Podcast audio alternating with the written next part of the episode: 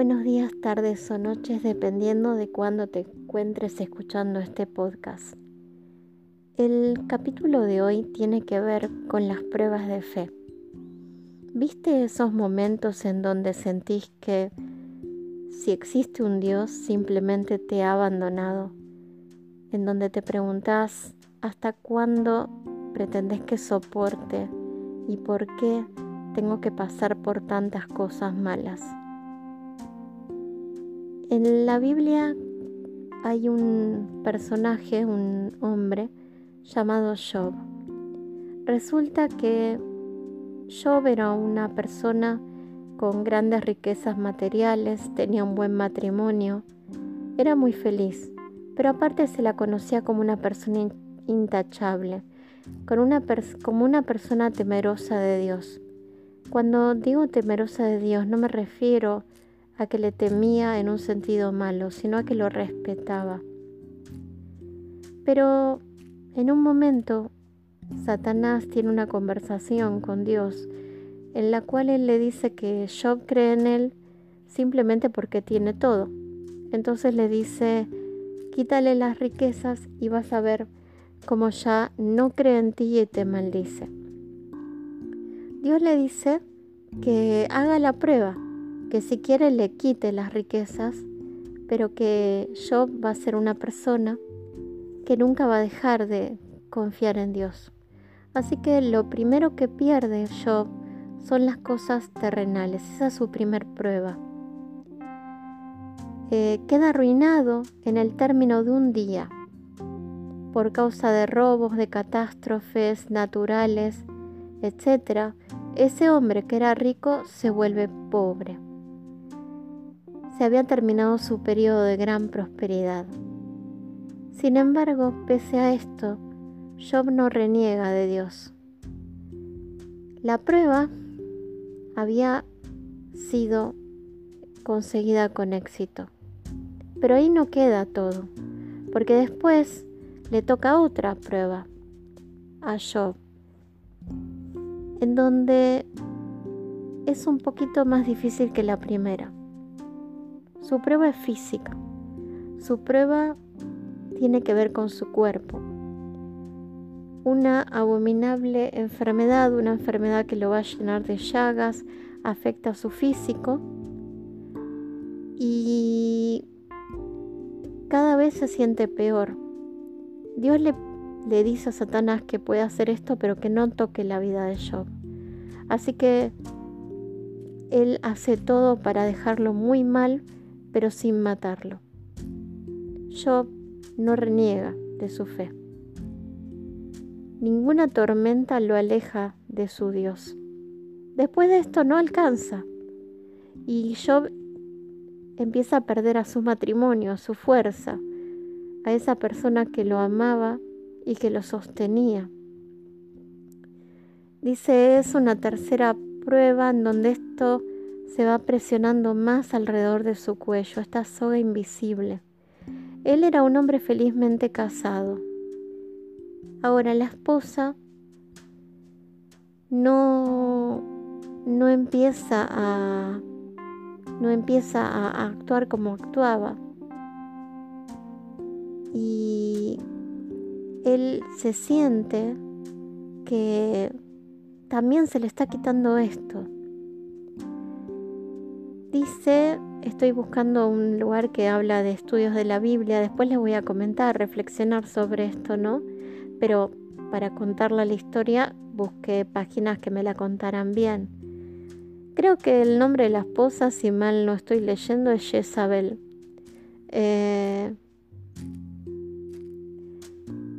y acá te explican que, bueno, lo mismo, le, digamos, una esposa puede ser algo muy bueno, muy malo en un matrimonio, como un marido, ¿no? Eh, y ahí te cuentan la historia de Sansón y, Dalila. Ahora no estoy segura si es Jezabel. Vamos a leer. No, Abigail. Eh, esperen. Perdón, acá dice, y la esposa de Job hasta ese momento había sido completamente por el camino, había ido completamente por el camino de su esposo, pero de repente todo se derrumba encima de ella. Había vertido sus lágrimas delante de las tumbas de sus diez hijos, hasta quedar secos sus ojos. Materialmente, su esposo estaba, estaba completamente arruinado y ella con él. Pero lo que era todavía más grave, vio a su esposo sentado en la ceniza y hecho un desastre. Entonces sucumbió al resentimiento y a la rebelión y se puso contra su esposo. Básicamente la esposa lo abandona. No era Jezabel, discúlpenme, estoy leyendo varias analogías, pero no. Ustedes podrán decir, bueno, ya está, ¿qué le puede quedar a Job por perder? Su buena reputación. Recuerden que esto es un texto bíblico y que la época es muy diferente ahora. Ahora perder la reputación lamentablemente para muchos no significa perder mucho. Pero en esa época tu buen nombre era todo lo que te quedaba si perdías lo otro. Y como cuarta prueba, también se le quita a Job su reputación. Entonces, ¿qué pasa con este hombre, no? siguen, siguen habiendo cosas que se le van quitando. Voy a leerles las otras cosas que le quitan a Job. Pierde sus mejores amigos y pierde a sus hermanos que se apartan del Señor. Y también tiene una gran prueba espiritual. Dice, esta sexta prueba que entró en la vida de Job fue de carácter totalmente distinto fue la prueba de la palabra de Dios. Considerar que salir de esta prueba, digamos, desastrosamente, sería como terrible para él. Eh, dice, es la, la, palabra de Dios vino yo por medio de una cuarta persona que se llamaba Eliú. Eliú significa en español Dios mismo. Eliú dijo, espérame un poco y te mostraré que todavía hay más que decir en favor de Dios. Y luego la palabra de Dios hirió a Job como fuerte golpe. Tú también eres inocente delante de Dios. Job se había defendido contra los discursos de los tres amigos, contestándoles apasionadamente. ¿Cómo reaccionó luego a las declaraciones de Eliú? ¿Cómo reaccionó Job a la palabra del Señor? Inclinó la cabeza, quedó silencioso, le dio la razón a Dios en su palabra. Si Job se hubiera rebelado contra la palabra de Dios, si hubiera cerrado su corazón, no habría podido experimentar la coronación de la prueba, pero Job se humilló bajo la palabra. Finalmente el, Señor se le revela a Job y bueno, para ser eh, más cortos, eh, se le devuelve todo lo que se le había quitado y multiplicado. A ver, quiero hacer un análisis de esto. Tampoco estoy tratando de, contar el texto bíblico en su totalidad. Sé que lo de la palabra no se entendió bien. Eh, después lo voy a leer. Pero básicamente es como que Job tenía que que decir algo contrario a lo que se le estaba diciendo desde el lado de Dios. Y él inclinó su cabeza y como que aceptó lo que Dios tenía que decirle. A lo que voy en esto es, ¿cuántas veces estamos pasando por las pruebas? Por un lado, no creo que Dios realmente nos pruebe en un nivel como una apuesta, ¿no? Yo no, desde mi perspectiva, como siempre les digo, no me erijo en portadora de la verdad. Todo lo que digo lo digo desde una visión que tengo, desde el corazón, por decirlo así. No me imagino un Dios probándonos de esa forma, ¿no? No me parecería lindo de aceptar que Dios jugara con Satanás a ver si somos válidos para su amor. Sobre todo que nos dejaran que dejara que nos lastimaran para ver hasta dónde podíamos aguantar. Desde mi lugar eso sería doloroso de aceptar. Eh, este capítulo, este fragmento, esta historia bíblica, la tomo desde otro lugar. Tiene que ver con lo que estudié a partir de la relación con las personas que, como siempre les comento, sobrevivieron a la muerte. que volvieron, que murieron clínicamente un tiempo y volvieron con recuerdos o con conocimientos del otro lado. Muchas personas contaban, por ejemplo, que la vida esta la habíamos elegido. Sí, la habíamos nosotros elegido.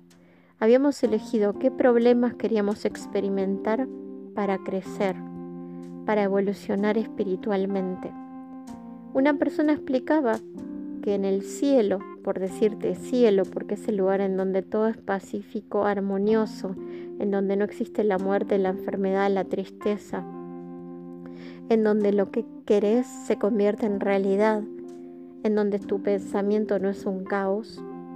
Bueno, en el cielo no se puede progresar, porque todo es perfecto. Para progresar, para aprender, tenemos que vivir los opuestos.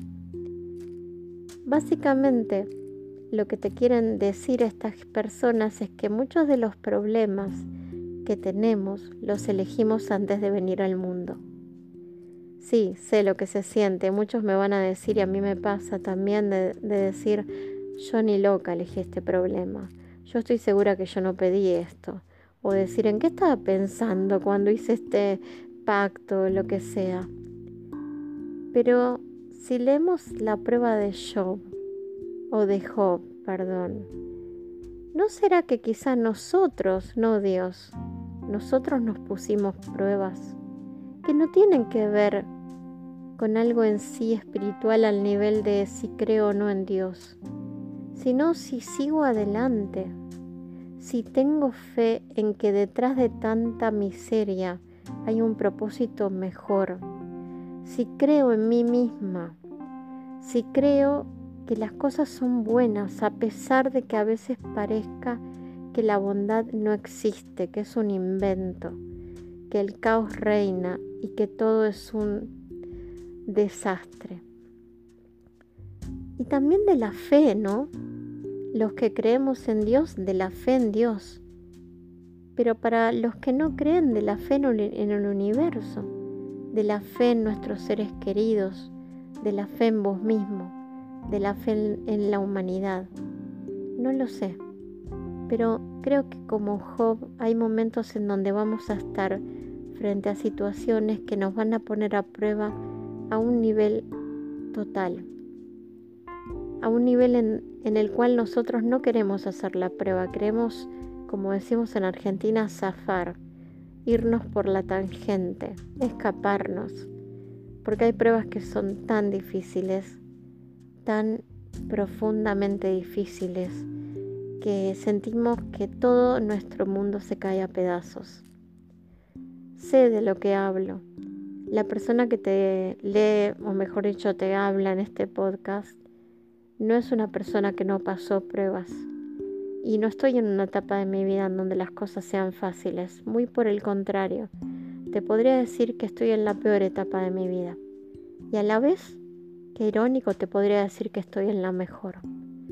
Porque nunca supe lo fuerte que era, hasta que realmente me encontré en situaciones que nunca quise vivir. Entonces como Job, creo que tiene que ver con, con una prueba. Y tal vez que no sepamos la prueba, tiene que ver con la prueba en sí. Muchas veces nos preguntamos, ¿no? Sobre todo los que creemos en el más allá, en la reencarnación o en el tema divino, ¿por qué existe este velo, no? Si Dios realmente es real, ¿por qué tenemos que no poder conectarnos con Él más fácilmente? ¿Por qué tenemos que olvidar todo esto que supuestamente sabemos. Y tal vez tiene que ver con la prueba, porque no es lo mismo dar un examen que crees que es el único y que es el último y que si reprobás, reprobás, que saber que hay otra oportunidad. El saber que los exámenes los podemos dar para siempre nos haría hacerlo diferente quizá. Quizá la certeza nos molestaría en el progreso. Seamos sinceros, si supiéramos de verdad, sin atisbo de duda, que Dios es real, y que la muerte no existe. ¿Cuál sería el coraje de salvar una vida poniéndola nuestra en riesgo? Realmente mucho no, porque sabríamos que nunca estuvimos en peligro. El coraje de las personas es vivir acá creyendo que la verdad que no hay nada más. Es coraje decir incluso con fe, decir no tengo la certeza. Y, y aún así elijo hacer lo que creo que es correcto, aunque no tengo la certeza, puesto que no vi a Dios. No tengo idea real de si Él existe. Y aunque tuviese pequeñas pruebas en el camino, las he tenido. Es como momentos pequeños, son momentos efímeros, muy fuertes, muy lindos, pero que cuando se terminan sentís de vuelta la necesidad de que se comunique con vos, de que te tire un cable, como decimos, que nos dé una mano, porque la vida se pone dura y hay muchas preguntas que uno tiene. Pero es como Job, ¿no? Job confiaba, confiaba que todo, todo lo que estaba viviendo tenía algún sentido. Confiaba en que Dios sabía más que él y que estaba en sus manos y que no había peligro real, que aunque perdiera todo, mientras no perdiera a Dios, no perdía nada. Y para esos momentos que nos tocan a todos en donde perdemos todo, deseo que seamos fuertes como Job, que digamos, no importa, porque mientras tenga fe, aunque sea en mi propia capacidad de amar, no perdí nada. Muchas gracias por escucharme, que la luz de Dios te acompañe siempre y que si no es su luz directa, sea la luz que a través de su amor deja en cada cosa, y que cuando te encuentres con las pruebas, tus pruebas, de alguna manera en tu interior algo te diga, seguí aguantando, que al final de todo, todo va a terminar estando bien. Muchas gracias.